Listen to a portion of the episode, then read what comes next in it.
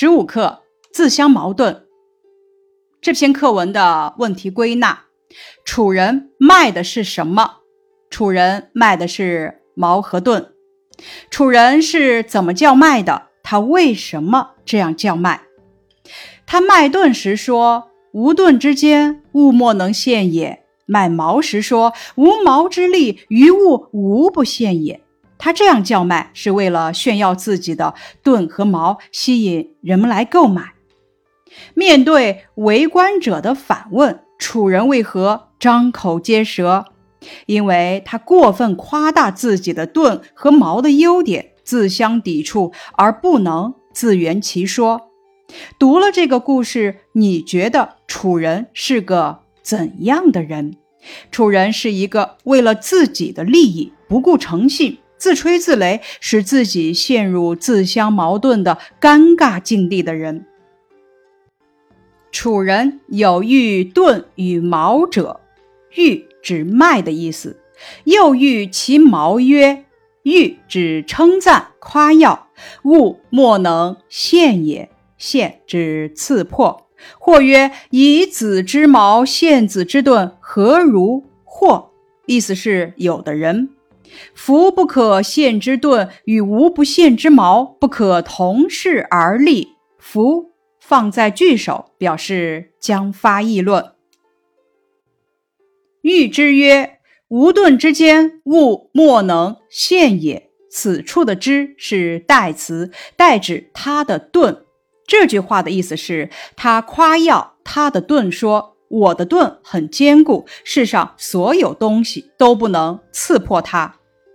福不可陷之盾与无不陷之矛不可同世而立。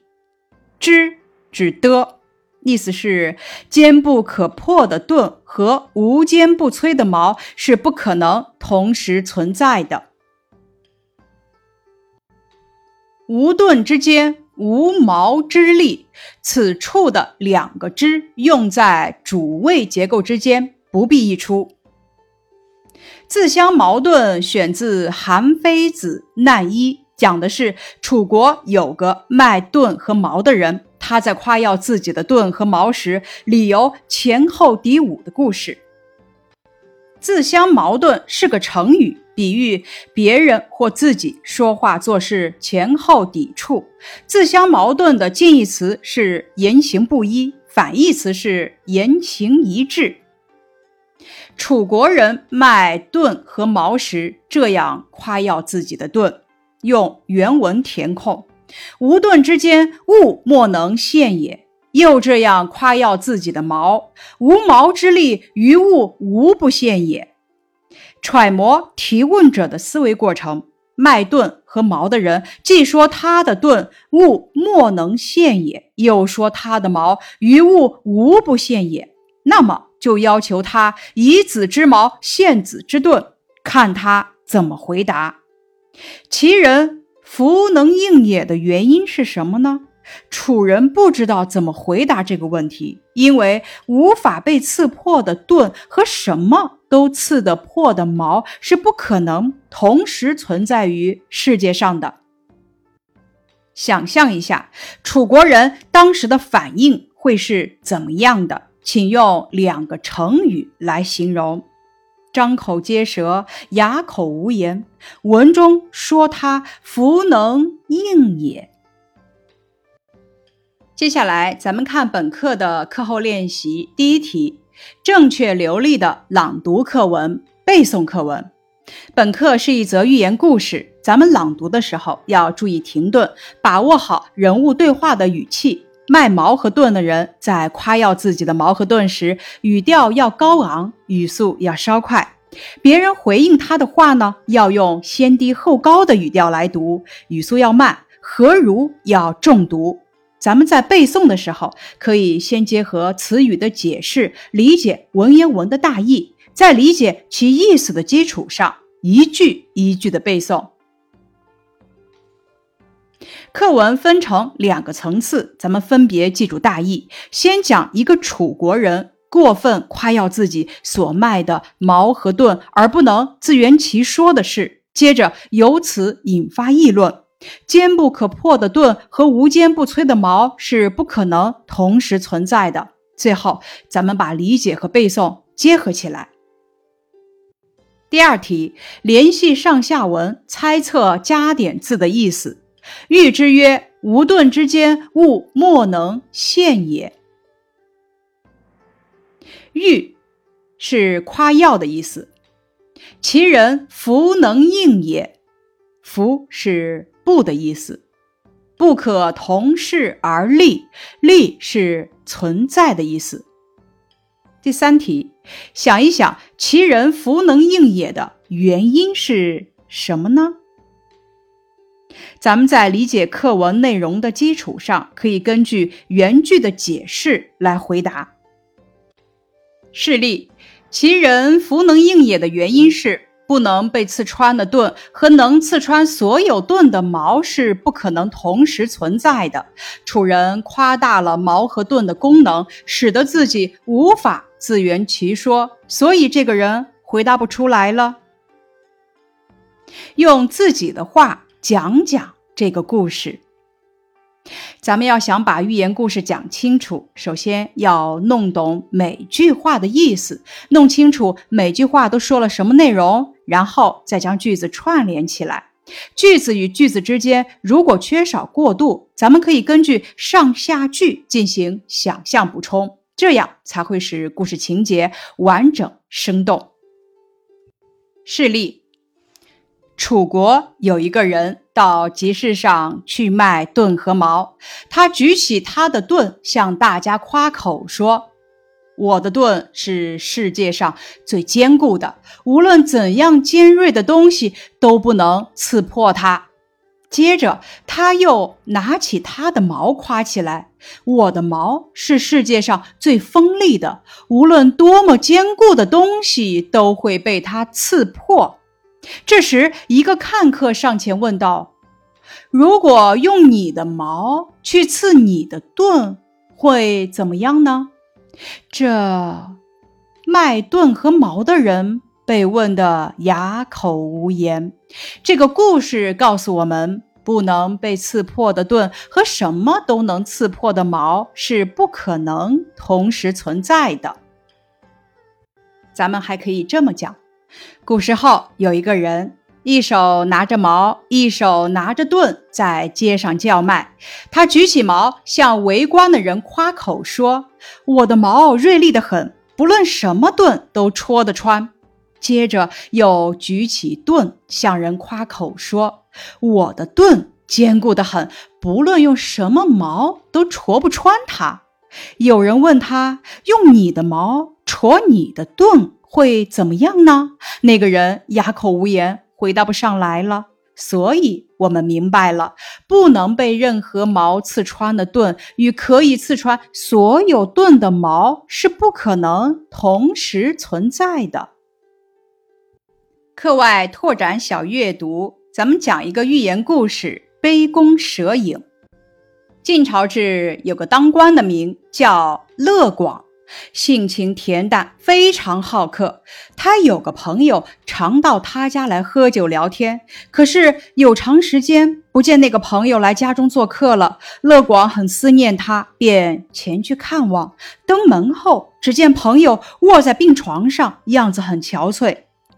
是便关心地问道：“你怎么病成这样了？好些了吗？”那朋友有气无力地回答说。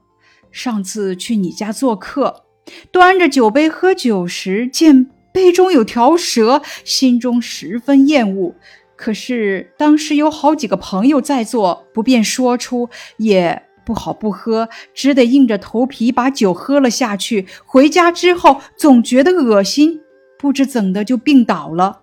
乐广觉得奇怪，想来想去，终于记起他家墙上。挂有一张弓，他料想这位朋友所说的蛇一定是弓的影子倒映在酒杯中了。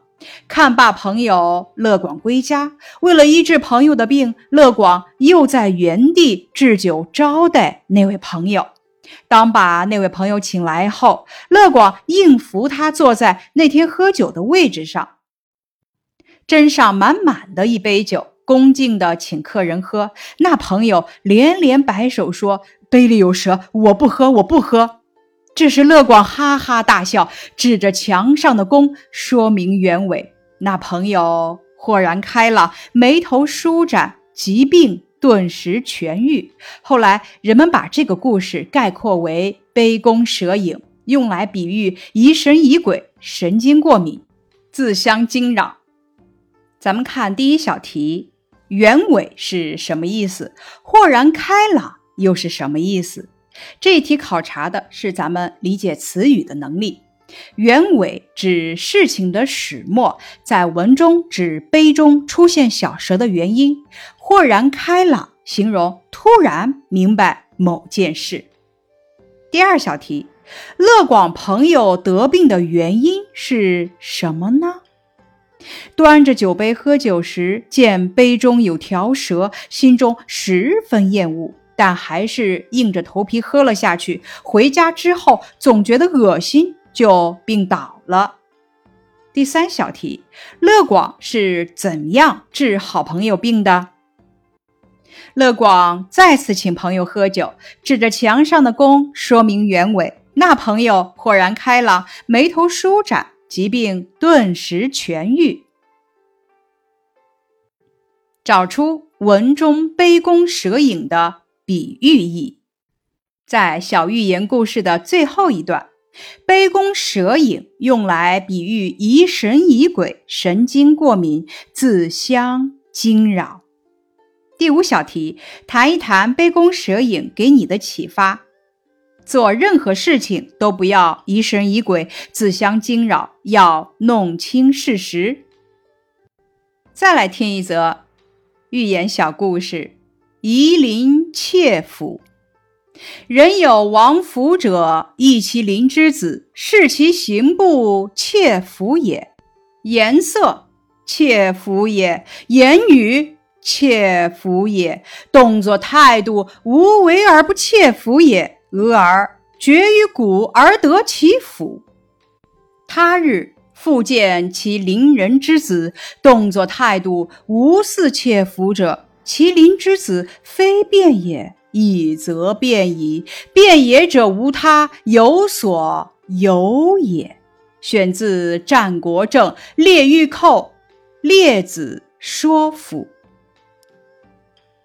这则寓言故事什么意思呢？从前有一个人丢了一把斧头，心里怀疑是邻居的儿子偷去了，便观察那人走路的样子，像是偷斧子的；看那人的脸色表情，也像是偷斧子的；听他的言谈话语，更像是偷斧子的。那人的一言一行、一举一动，无一不像偷斧子的。不久，这个人到山谷里去掘地，找到了自己丢失的斧头。隔了几天，再看邻居的儿子，一举一动、面目表情都不像偷斧头的样子了。咱们看第一小题，“视其行步”的“视”是什么意思？“视其行步”这句话的意思是便观察那人走路的样子，因此此处的“视”是看的意思。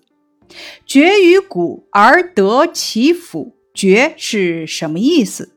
这句话的意思是，这个人到山谷里去掘地，找到了自己丢失的斧头，因此“掘”是挖的意思。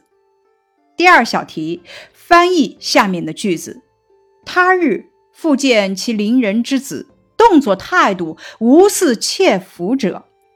这句话的意思是，后来再观察邻居家的孩子，就觉得他的动作态度、一言一行都不像偷斧子的人了。读了这个故事，你得到了什么启示？主观成见是认识客观真理的障碍。当人们带着成见去观察世界时，必然会歪曲客观事实的原貌。接下来一则寓言故事：郑人买履。郑人有欲买履者，先自夺其足，而置之其座，置之事而忘操之，以得履，乃曰：“吾忘迟度，反归取之。”即反事罢，遂不得履。人曰：“何不视之以足？”曰：“宁信度，无自信也。”这个故事是说，有个想要买鞋子的郑国人，他先量自己的脚，并把量好的尺码放在了自己的座位上。到了集市，却忘了带量好的尺码。已经拿到鞋子，才想起自己忘了带尺码，于是就说：“我忘记带量好的尺码了。”就返回家去取量好的尺码。等到他返回集市的时候，集市已经散了，于是就没有买到鞋。有人问他说：“你为什么不用你的脚试鞋呢？”他说：“宁可相信良好的尺码，也不相信自己的脚。”咱们看第一小题：“无妄迟度，度是什么意思？”“无妄迟度。”这句话的意思是我忘记带良好的尺码了，因此度在这里指良好的尺码。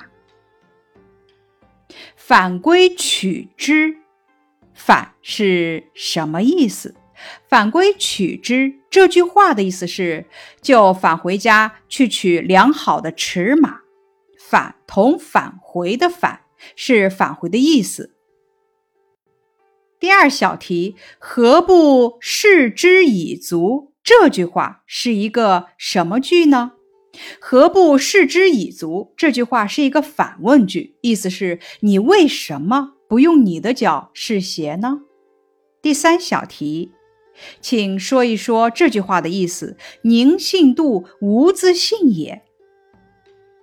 这句话的意思是：宁可相信自己测量出的尺码，也不相信自己的脚。他讽刺了不懂变通的人，教育后人不要墨守成规、迷信教条，而要懂得灵活变通。第四题：即反事罢，遂不得履。这句话的意思是什么？即反事罢，遂不得履。这句话中的“即”是等到的意思，“反”是返回的意思，“事罢”意思是集市已经散了。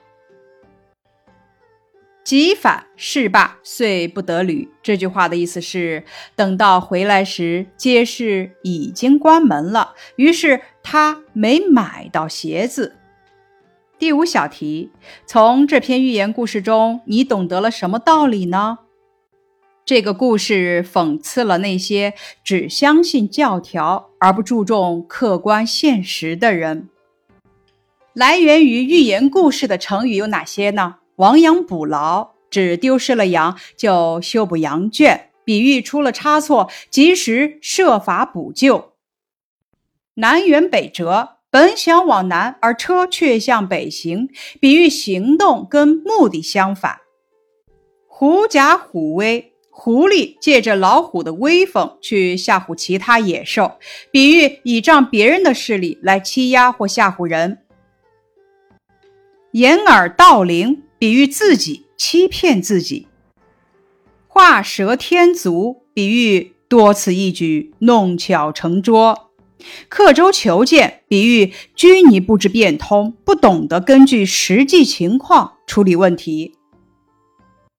以上是《自相矛盾》这篇课文的学习内容，感谢你的收听。